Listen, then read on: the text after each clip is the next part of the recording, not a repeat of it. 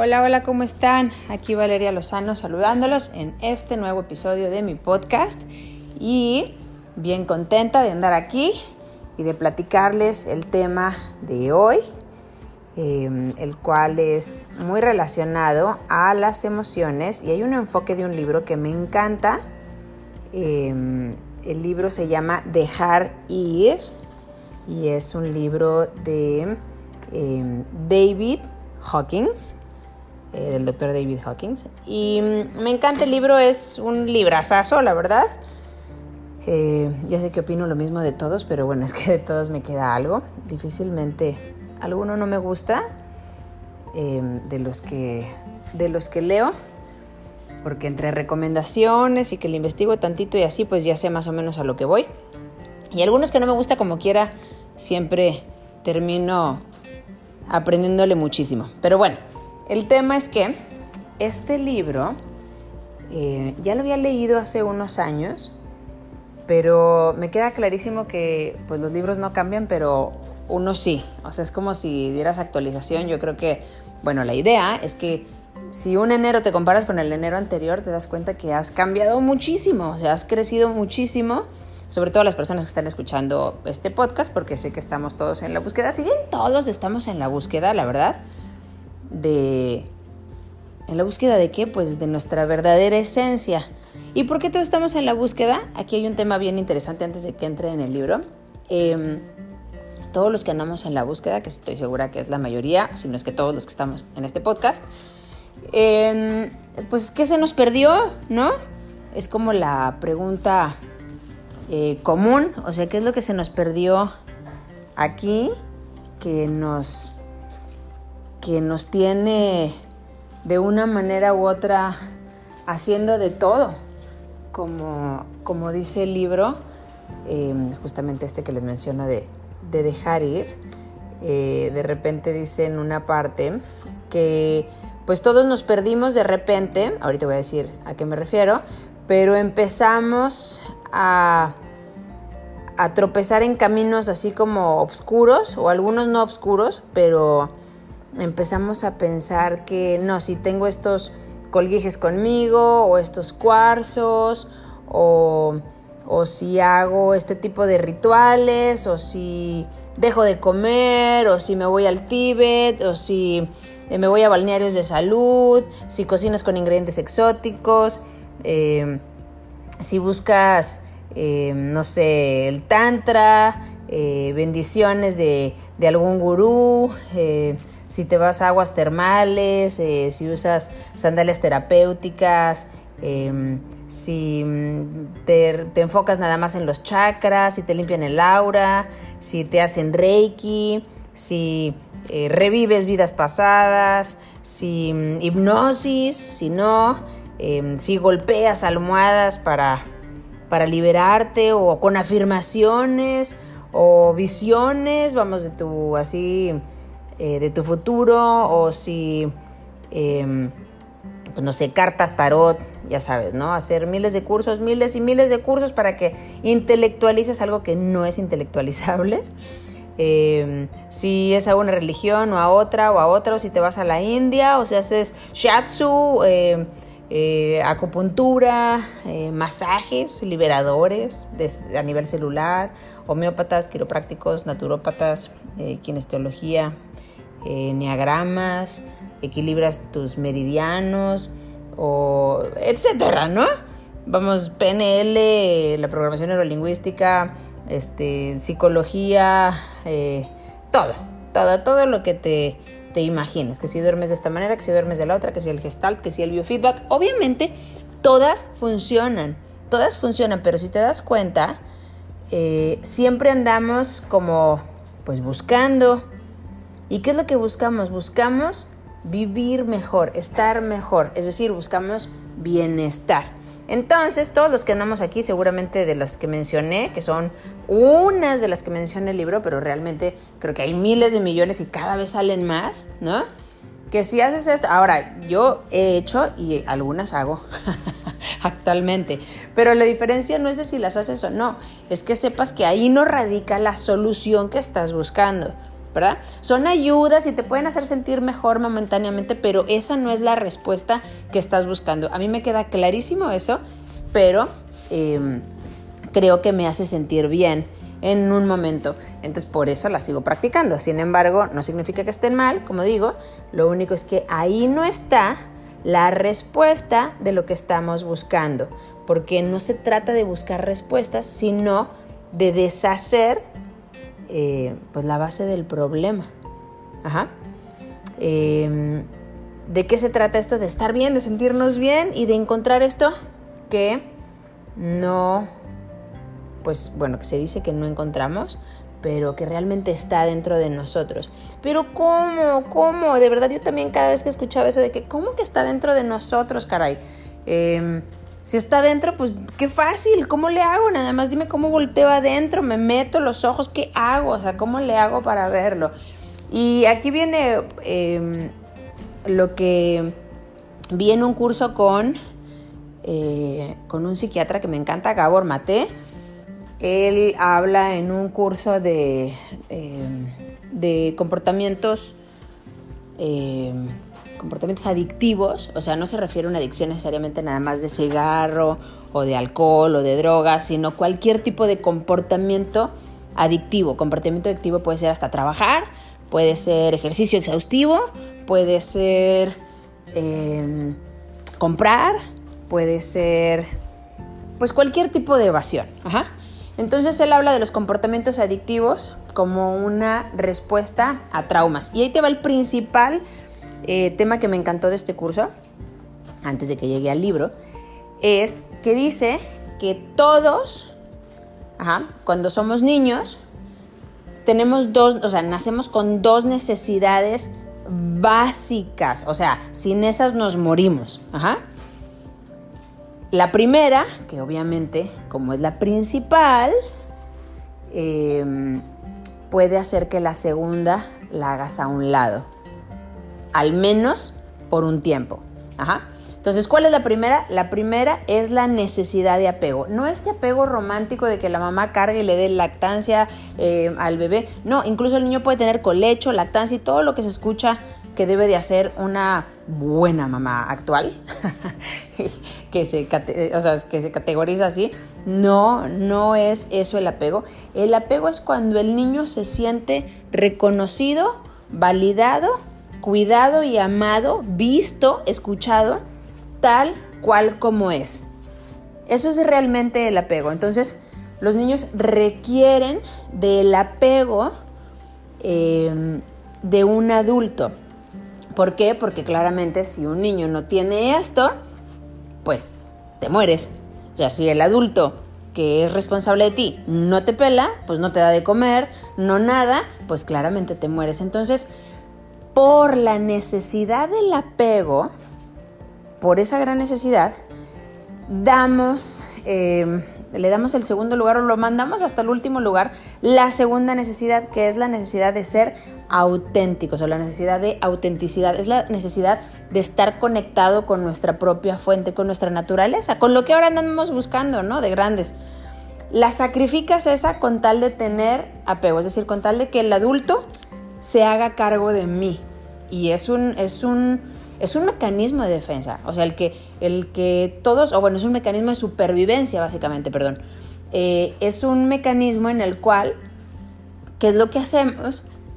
Pues obvio que dices, oye, si no me van a hacer caso cuando lloro, pues entonces dejo de llorar. Oye, si no me van a hacer caso cuando me molesto, pues entonces me dejo de molestar. Si cuando yo grito, mi mamá o mi papá me encierran, pues entonces dejo de gritar. Y entonces uno empieza a ser amaestrado, ¿verdad? Em, y en este proceso uno pierde su contacto con la autenticidad o con su auténtico ser o con la fuente o con lo que realmente somos. Y entonces ahí es donde empieza la construcción del famosísimo ego, que es básicamente un mecanismo de supervivencia. Es todo lo que yo no debo de hacer en función de que el apego y que el adulto cuidador o, responsable de mí, eh, todo lo que no debo de hacer para que eso se haga, entonces lo dejo hasta el final y lo sacrifico. Ok, ¿qué pasa ahí? Pues uno se aguanta mil cosas en el proceso y, entonces empiezas a funcionar con puras, em, pues con puros comportamientos derivados de cubrir esta necesidad. Y eso es lo que se conoce como el ego, ¿no? O sea, son todo este tipo de mecanismos de supervivencia o de protección, em, donde veías que algo no funcionaba, entonces ahora eres así. Pero entonces, ¿qué pasa ahí? Pues perdiste tu verdadero ser, o perdimos, ¿verdad? Em, nadie tiene la culpa de nada, todos somos víctimas de víctimas, es decir, así debía de ser, estamos en un momento en el que todos nos estamos haciendo conscientes de esto y entonces por eso todos estamos buscando, ¿qué buscamos?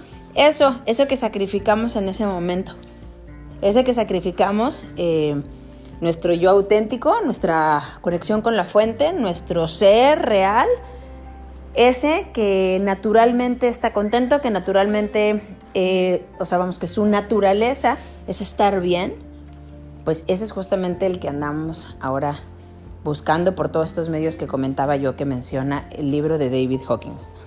Pues bueno, entonces el libro hace mucha referencia a dejar ir como una técnica, ajá, em, para, para poder liberar la presión de tantas, eh, pues sí, de tantas emociones reprimidas.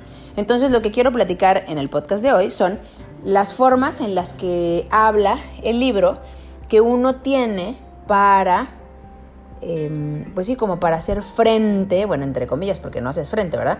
Pero en las formas en las que uno tiene para poder lidiar con las emociones que no nos gustan. No voy a decir positivas y negativas porque no existen, pero con las que no se sienten agradables, ¿verdad? Como las emociones se sienten en el cuerpo, las que se sienten feitas, esas son las que no nos gustan. Pues bueno, cuando estas llegan y quieren salir, porque ya están adentro, o sea, es decir, cada vez que alguien te hace enojar, según tú, o cada vez que alguien te hace explotar, según tú, o cada vez que alguien te hace ponerte triste o sentirte rechazado o así, nadie te lo hizo. Son cosas que ya traes adentro. O sea, la pólvora la traes adentro tú y ya nada más lo de afuera, ¡pum!, fue el gatillo. Pero la pólvora es tuya. Es decir, el que uno tiene que voltear a ver es adentro, porque si tú no trajeras la pólvora, pues nadie te podría hacer enojar. Realmente nadie te puede hacer que sientas cierto estado de ánimo, porque entonces el estado de ánimo ya no sería tuyo, sería de la otra persona, ¿verdad? Es un poco complejo porque al principio el ego dice, claro que sí, es él, porque mira lo que me hizo y tal. Claro, pueden haber cosas que no te gusten. Aquí estamos hablando de un desborde emocional, de una emoción desproporcionada que te hace eh, actuar de manera que después te estás arrepintiendo. ¿Ok? Em, ok, entonces lo padre es que habla de este mecanismo, ¿verdad? De dejar ir como una forma de que ya se acabe esta presión interna eh, que traemos. Y pone de ejemplo como cuando, como cuando te estás enojando con alguien, no sé, no sé si les ha pasado, pero bueno, a mí a veces de que estoy eh, discutiendo con mi marido y de que no, pero es que tal y tal y tal y tal y tal, estamos hablando de tal, y de repente uno de los dos o se equivoca o se traba o toses porque ahí por andar picudeando se te atoró la saliva y así, y entonces te atacas de la risa y ya, los dos se ríen y se acabó, ¿verdad? O sea, ya es como, ya, o sea, ¡fum! Se libera esa presión interna, ¿no? Y es como una sensación de alivio eh, y ligereza, ¿no? O sea, como que, ay, bueno, ya, ya pasó, ¿no? Eso es como, así es como la presión se alivia, ¿ok? Pero lo que me gusta de este libro es cómo habla, este de dejar ir es un mecanismo que es como el ideal, pero habla de cómo tenemos nosotros todas estas formas previas al dejar ir, porque es justamente lo que no sabemos hacer, porque nos quedamos enrolados justificando las demás formas eh, de gestionar las emociones o los sentimientos, ¿no? Entonces, habla de que hay tres maneras principales de gestionar pues estas, estos sentimientos o emociones eh, que traemos a toda esta pólvora. Y, y, empieza hablando de la supresión y de la represión. O sea, la supresión y represión son casi lo mismo, nada más que una es consciente, o sea, la supresión lo haces consciente, es decir, dices, no, ni siquiera quiero hablar de eso, o sea, no me interesa y haz de cuenta que no existe. Y la represión es inconsciente, es tanto el impacto que se va directo al subconsciente y entonces ahí se queda almacenado, representándose eventualmente en circunstancias de la vida o en personas o en proyecciones o en repetición de patrones o en repetición de circunstancias que te vuelven a pasar y dices, ¿cómo es posible que te conseguiste un novio igual? ¿Cómo es posible que te vuelven a correr? ¿Cómo es posible que te vuelven a, robar dinero de la misma forma? Vamos, todo ese tipo de cosas son eh, claramente eh, pues algo que está reprimido y que se empieza a expresar y no nada más en eso, sino que ya después en cambios de humor, en tensión en, los músculos, en la espalda, en el cuello, dolores de cabeza, trastornos, colitis, indigestión, insomnio, ya sabes, ¿no? Todo este tipo de condiciones somáticas, ¿ok? Entonces cuando, cuando reprimimos un sentimiento, tú dices, pero ¿por qué lo voy a reprimir? Pues porque es tan fuerte o genera tanta culpa o miedo que no eres ni siquiera capaz de afrontarlo, ¿ok?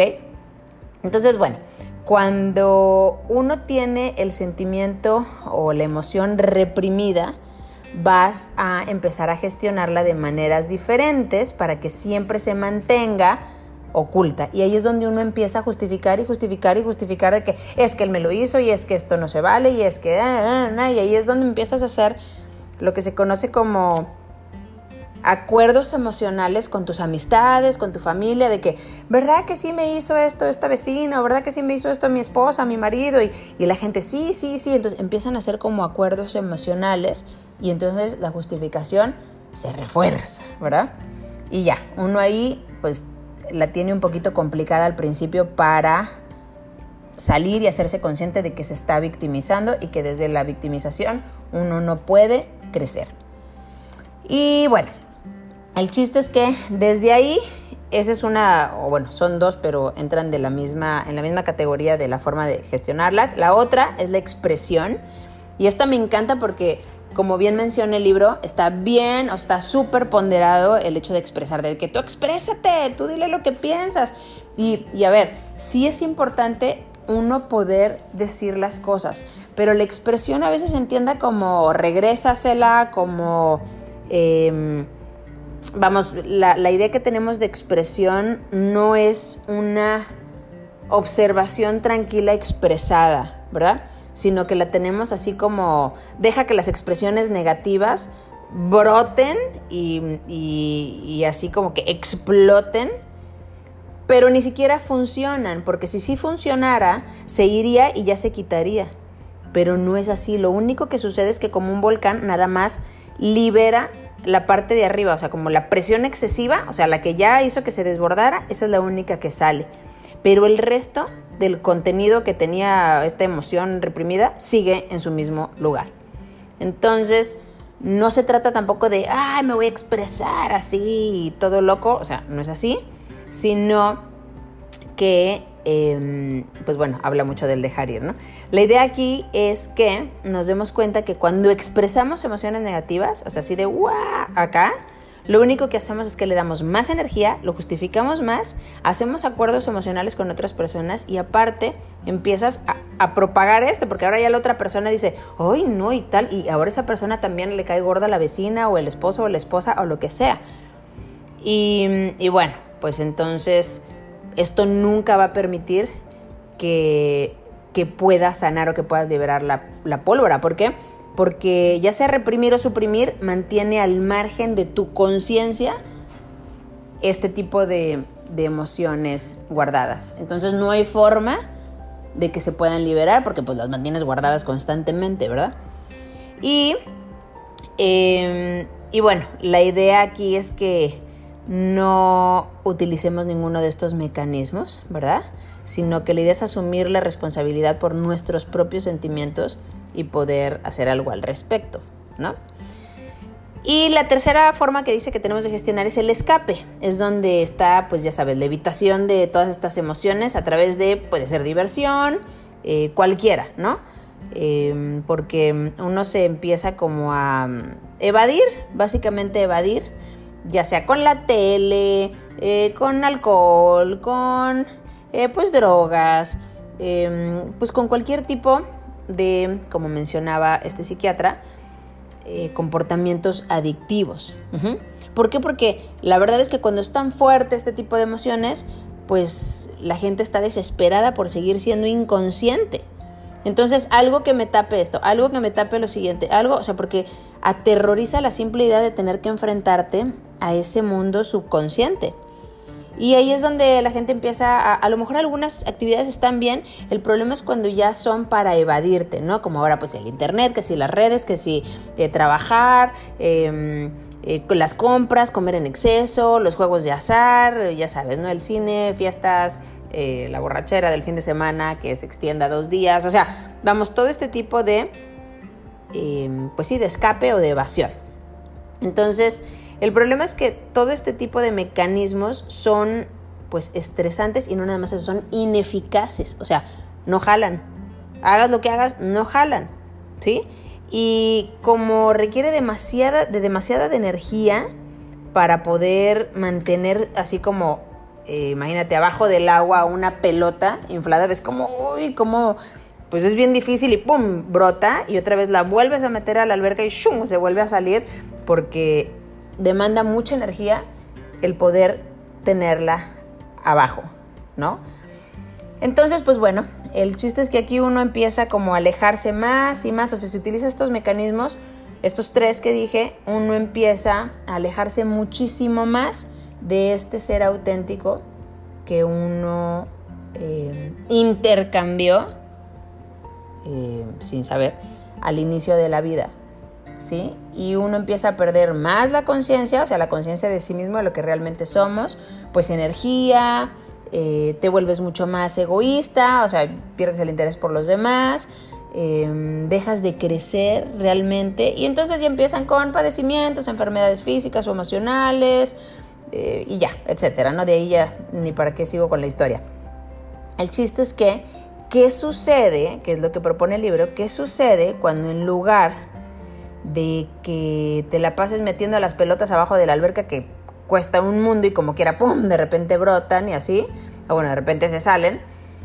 Eh, ¿Qué tal si liberaras esa emoción? O imagínate que se pudiera liberar esa emoción o la energía que está detrás de esa emoción o sentimiento, em, que realmente se pudiera salir, o sea, que te pudieras deshacer de la pólvora, ¿no? Y empezaría la presión acumulada a disminuir y a disminuir y a disminuir. La verdad es que cuando sueltas eso, pues te empiezas a sentir mucho mejor. Hasta la fisiología del cuerpo cambia. Toda, toda, toda, toda tu, fisiología, em, tu, tu, digestión, tu, hasta tu química en la sangre, tu tensión muscular, tu pulso, respiración, todo cambia. Todo cambia. Y cambia para mejor, porque nos sentimos mucho más felices y, y relajados que esa era pues nuestra naturaleza cuando recién llegamos, ¿verdad? Entonces básicamente empiezas a regresar a donde estabas. Y creo que lo interesante aquí es darnos cuenta, por ejemplo, ahora que se habla mucho del estrés, y a mí que me encanta el tema del estrés, em, pues uno cree que el estrés viene de afuera, es que esta situación, es que esta circunstancia, y realmente no es así, el estrés en su mayoría, un 80-90%, viene de adentro de nosotros. O sea, el que uno esté viendo una circunstancia em, como algo amenazante o con miedo, em, no depende de la circunstancia de afuera per se, sino que depende de lo que nosotros traemos adentro. ¿Sí? Claro que hay desencadenantes externos, no digo que no, pero es un 10%. Esto depende de nuestra interpretación de ese desencadenante externo. Entonces creemos que esos son los culpables cuando realmente eh, lo que sentimos eh, a la hora de que vemos la situación externa es nuestras emociones reprimidas. ¿Sí? Entonces, estas emociones reprimidas que tenemos son las que realmente nos vuelven eh, vulnerables al estrés externo. O sea, qué loco, ¿no? Porque lo que queda clarísimo es que el verdadero origen del estrés es interno. La mayoría. Estamos hablando de un 90%, o sea, vamos a ponerle casi que todo, ¿no? Así que eh, el que tú tengas la predisposición a reaccionar con miedo o locura o ira, etcétera, ante algo, depende de la cantidad de eso que tú ya tienes adentro y que ya nada más está desencadenando por un estímulo, es decir, cuántos botones o cuánta pólvora ya tienes de eso. Entonces, mientras más miedo interno tengas, más ira, más enojo, más amenazado te sientas constantemente sin nada externo, más va a cambiar nuestra percepción del mundo ante una, o ante una expectativa que, que te puede producir, pues en ese momento como inestabilidad, ¿no? Entonces, obviamente para una persona miedosa, que ya es algo que trae adentro, el mundo parece un lugar totalmente eh, aterrador. Por eso cuando hablamos de programas de reducción de estrés y así, está muy padre porque te ayudan a aliviar ciertos síntomas por afuerita. De hecho, en el curso que di de todólogas, por si alguien lo requiere, el curso de, todo, de todólogas habla mucho de eso, o sea, ¿qué, qué tanto del estrés que tú traes ya viene adentro y no es nada más de lo de afuera. Es bien importante realmente poder entender esto porque si no nada más tratamos de arreglar las secuelas de, esto que creemos que es un estrés externo y dejamos de poner atención en la causa del estrés mismo. Entonces, bueno, la verdad es que aquí es como si dijeras, oye, hay una infección y tratas de bajarle la fiebre, pero no corriges la infección y pues así no va a haber mucha, mucha solución en un futuro, ¿no? Sino que pues seguirá empeorando. Así que, bueno, esto es en cuanto al estrés, a mí se me hace increíble el que podamos entender que es interno y que conforme uno vaya regresando a este lugar que buscamos, que ya teníamos y que en algún momento intercambiamos por un gran mecanismo inteligente de supervivencia, Em, vamos a poder empezar a sentirnos mucho, mucho mejor. Y lo interesante es saber esto, que ya está dentro de nosotros porque ya veníamos con eso, seguimos cableados, pero tanto condicionamiento em, que tenemos derivado de no querer perder obviamente esta conexión con em, cuando nacimos, ¿no? O sea, la parte del apego, pues entonces estamos viendo toda la vida a través de ese condicionamiento Em, y, entonces empezamos a buscarlo de nuevo. Ay, ¿cómo le hago para regresar a eso? ¿Cómo le hago para regresar a eso? Entonces, esa es la búsqueda en la que todos estamos. Y me encanta esta forma en la que expone em, el libro realmente el, el cómo gestionamos estas emociones. Y obviamente la única forma real de vivir estas emociones es dejando bueno, sí, o sea, como se llama el título del libro, dejar ir. O sea, soltar. O sea, limpiar esa pólvora realmente y no nada más el exceso. Entonces es, es, un approach así como el enfoque se me hace bien completo. No les voy a decir aquí de qué se trata dejar ir, voy a hacer otro podcast para ese, pero creo que de inicio es una visión muy o un panorama muy general del por qué estamos en la búsqueda, del por qué confundimos el estrés, del por qué, eh, qué es lo que estamos buscando realmente y de dónde vienen estas emociones de repente que nos abruman, ¿no?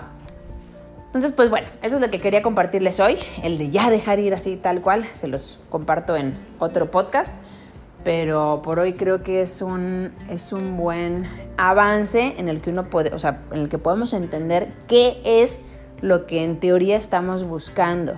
Y digo en teoría porque ya está, nada más que tanto condicionamiento no nos permite verlo.